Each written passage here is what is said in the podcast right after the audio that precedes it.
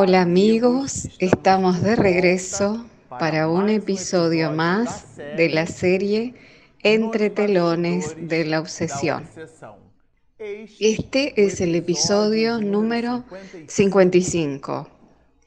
Bueno, a usted que nos está acompañando en el canal, le decimos que estamos estudiando esta obra formidable, Entre telones de la obsesión, que es el primer libro de un conjunto enorme de publicaciones de Manuel Filomeno de Miranda a través de la pluma augusta y segura de Divaldo Pereira Franco. Y aquí, en este episodio, nosotros estamos finalizando un conjunto de observaciones del capítulo 12 de esta misma obra.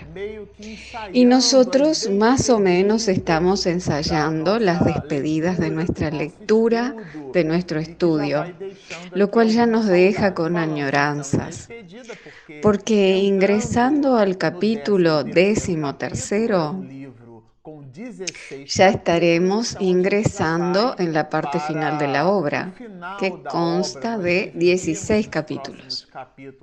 Y nosotros dividimos a los capítulos siguientes en algunos pocos episodios.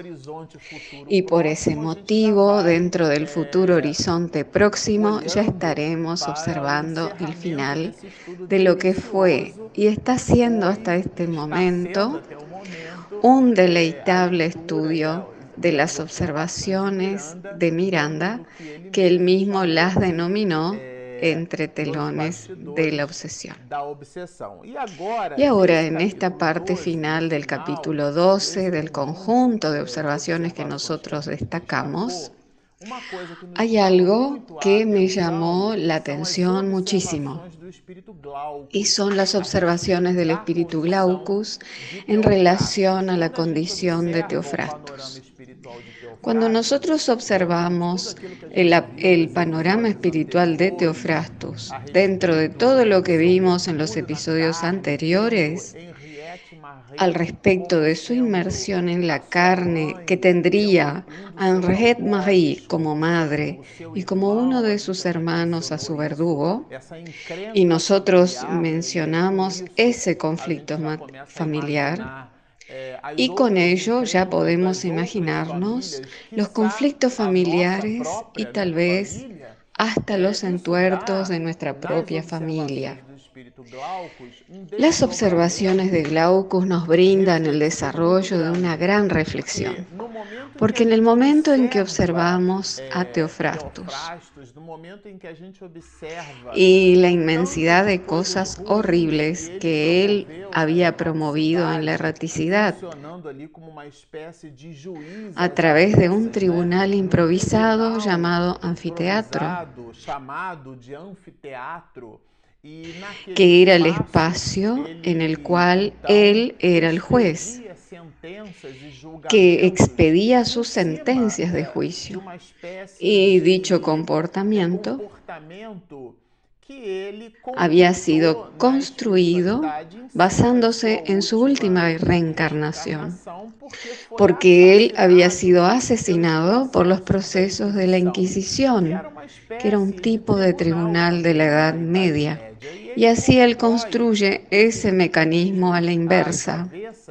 Y se observa que después de rendirse ante el amor de su vida, los espíritus Glaucus y Saturnino se valen de dichas condiciones para ir conduciéndolo hacia las nuevas oportunidades. Incluso él realiza una práctica en la unión espírita bayana, porque en el plano espiritual él experimenta allí las situaciones y observa los comportamientos de los espiritistas que se movilizaban en aquella institución y respira aquel benéfico oxígeno. Y hablando de Teofrastus, Glaucus nos dirá que el comportamiento de, de él, la situación de Teofrastus, el kit de la cuestión, si es que podemos expresarlo así, es el kit de la cuestión de nuestras propias vidas y para todos nosotros. Cuando nosotros observamos en el Nuevo Testamento la traición de Judas y creemos que estamos leyendo simplemente la traición de un personaje del cristianismo primitivo, nosotros no estamos realizando la lectura correcta de las escrituras sagradas, porque allí está nuestro comportamiento, nuestros procesos de traición, nuestras falacias, nuestros desaciertos comportamentales que se manifestaron en los personajes de otros tiempos. Pero es muy importante que podamos realizar esa proyección para poder absorber las lecciones vivas, porque son comportamientos vivos y no historias simplemente enmolduradas en libros para que puedan ser vendidos en las librerías por tranquilas editoriales. Son lecciones vivas de los comportamientos de otras personas que deben ser comprendidas por nosotros. Y entonces el espíritu Glaucus nos hablará exactamente de la necesidad de que comprendamos el comportamiento ajeno. Y aquí, en el caso de Teofrastus, nos desarrolla lo siguiente. Nadie está exento de ser víctima de tales circunstancias y rodar por los abismos de la desesperación y de la alucinación. Entonces, todos nosotros estamos en proceso de reajuste ante la conciencia divina, en un proceso de cancelación de débitos de existencias pasadas, de existencias anteriores. Entonces, considerando que todos nosotros somos espíritus en procesos de construcción, Estamos en una dirección ascendente, que aún no estamos en el pico de la montaña, sino en el valle visitando los primeros escalones. Eso nos brinda la condición de reflexionar que no debemos realizar juicio de valores sobre la vida de otras personas. Y aquí Glaucus toma dicho comportamiento, ese kit de la cuestión de Teofrastus, para recordarnos eso. Porque no es válido inclinarse hacia el juicio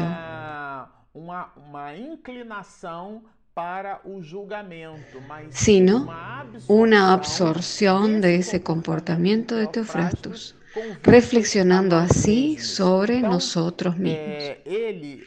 Glaucus acrecienta, es muy justo que veamos en él nuestro pasado o lo que podría haber sido nuestro presente. Entonces aquí queda muy claro que cuando observamos el comportamiento de alguien, de alguna persona que está en una situación muy difícil y que está cometiendo sus deslices. Y en el siglo presente lo observamos muchas veces.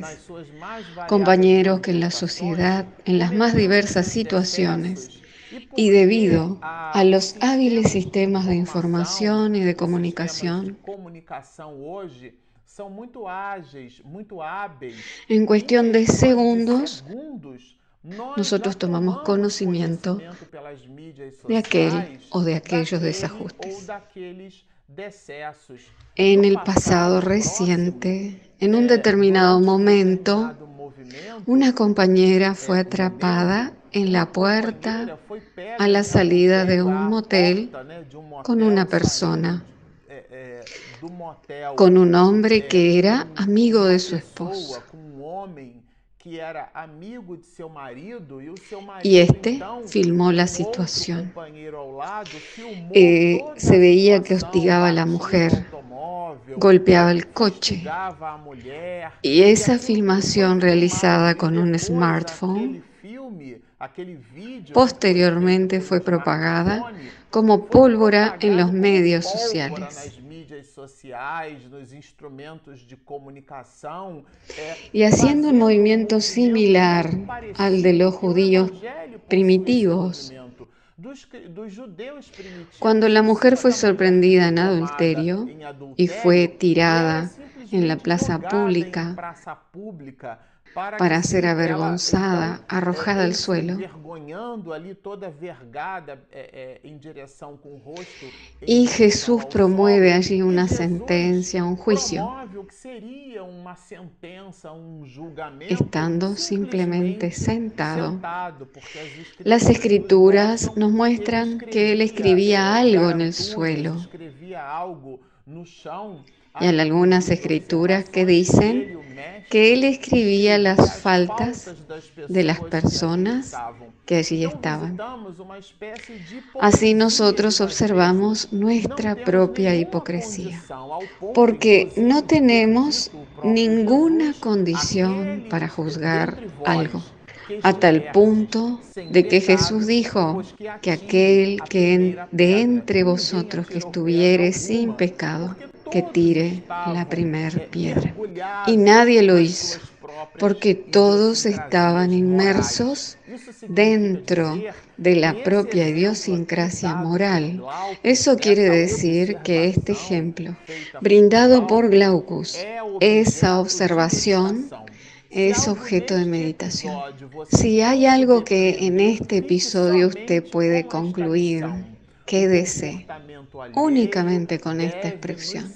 El comportamiento ajeno debe servirnos para reflexionar íntimamente con la finalidad de que aprendamos de forma sabia, o sea, con la oportunidad que nos brindan los demás y tal vez con nuestros propios equívocos, que es al igual un movimiento inteligente, el percibir nuestros fracasos y trabajar en sí mismo las oportunidades, como lo hizo San Agustín, lo que él describe brillantemente en la pregunta 919 del libro de los espíritus en donde él hacía un balance, un tipo de balancete diario de sus actitudes.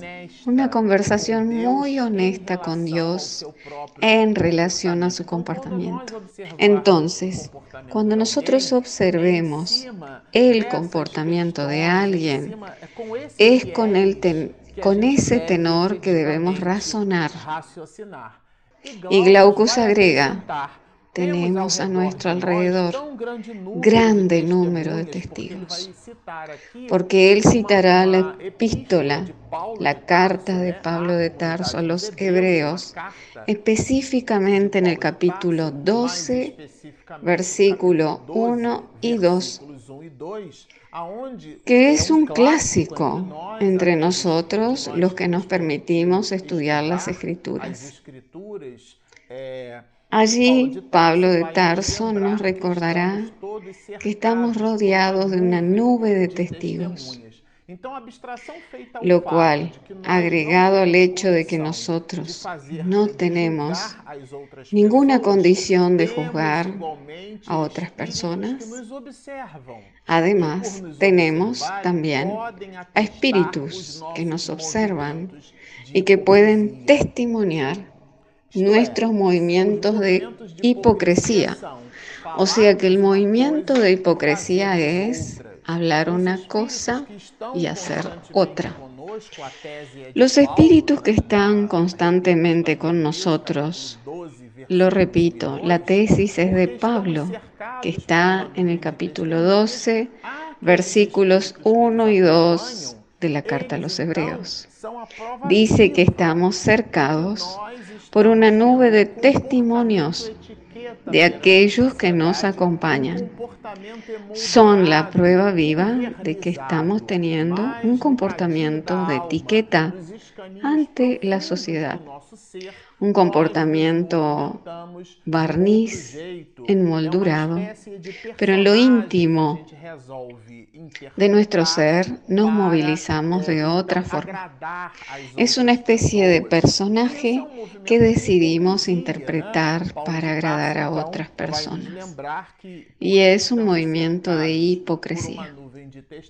Y Pablo nos recuerda que por estar rodeados de testigos, son esos mismos espíritus los que nos reclamarán ese comportamiento, debido a que estuvimos señalando este o aquel error de las personas que nos rodean en lo cotidiano. A nosotros nos parece que aquí Glaucus estableció una gran fineza en relación a los asuntos relacionados con el comportamiento sobre todo cuando la temática gira alrededor de los procesos de la desobsesión, a los procesos de orientación, al diálogo. en las manifestaciones medianímicas, en donde el espíritu logra dialogar a través de la condición mediúnica dentro de una reunión mediúnica. En ese proceso de diálogo, él confrontará muchas veces al dialogador. Y aquí Glaucus nos brindará elementos con miras al éxito de dicho diálogo.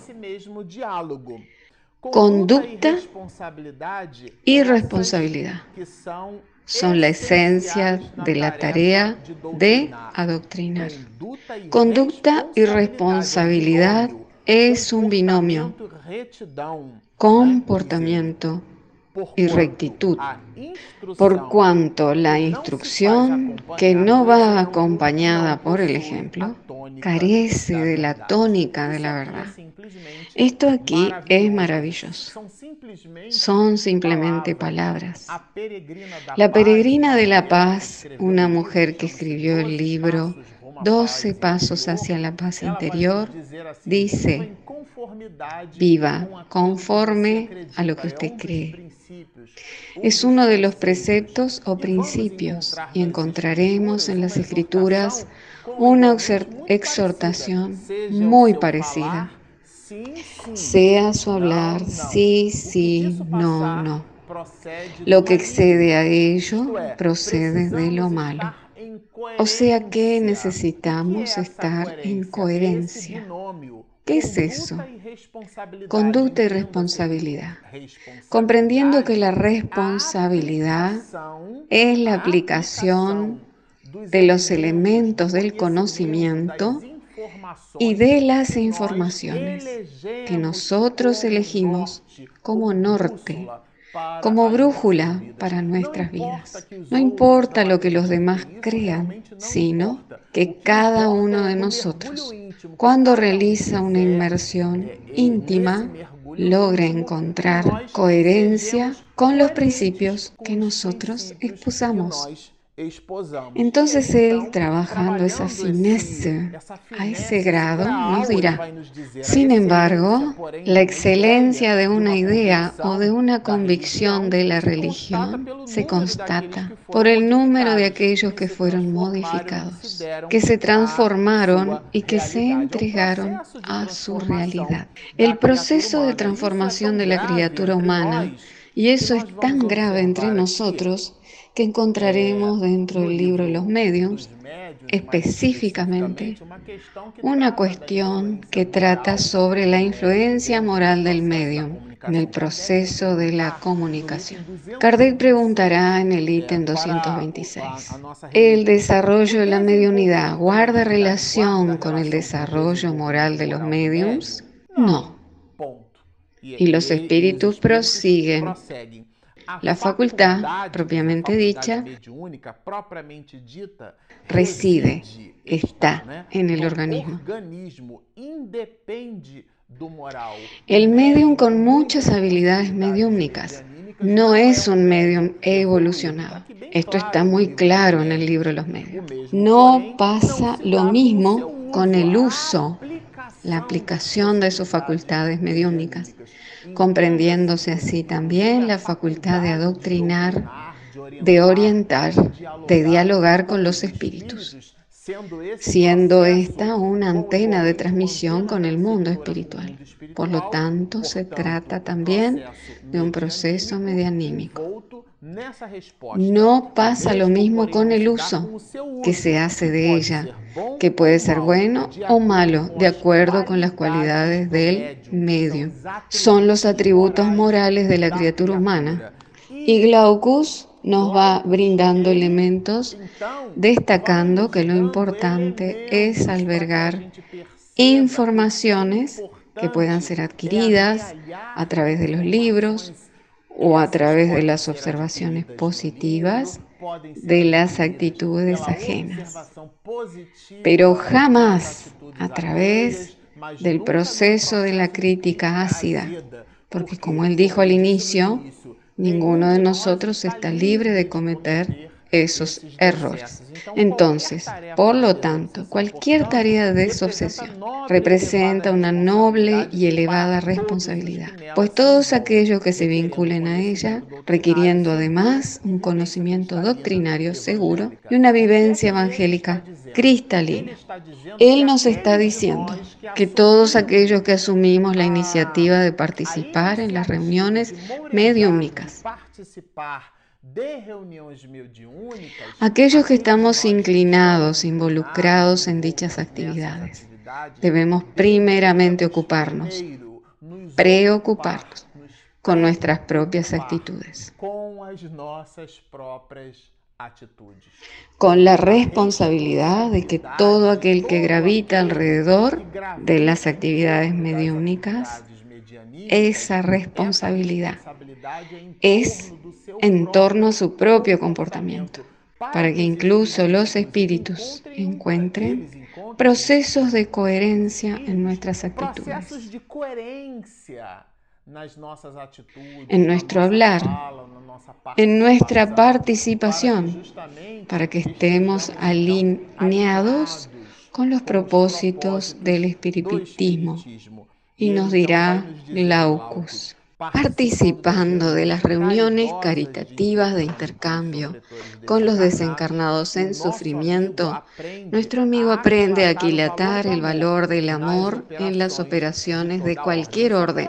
Esto es fabuloso. Porque el espíritu Teofrastus permaneció en otra dimensión, pero coparticipando en las actividades de la Unión Espírita Bayana. Y allá él encontró en las personas que participaban un comportamiento coherente con los principios que Saturnino y Glaucus le entregaban a él. Y esa coherencia le facilitó a Teofrastus los propios procesos de aceptación de su futura reencarnación. Porque aquí se trata de un espíritu malo, de un espíritu perverso que tiene su plano reencarnatorio fundamentado y apoyado a través del amor. Esto es muy bello porque nos dice Juana de Ángeles, nada resiste a la fuerza incoercible del amor. Entonces el amor modifica todo. Observen que el telón de fondo de la familia Suárez era ese.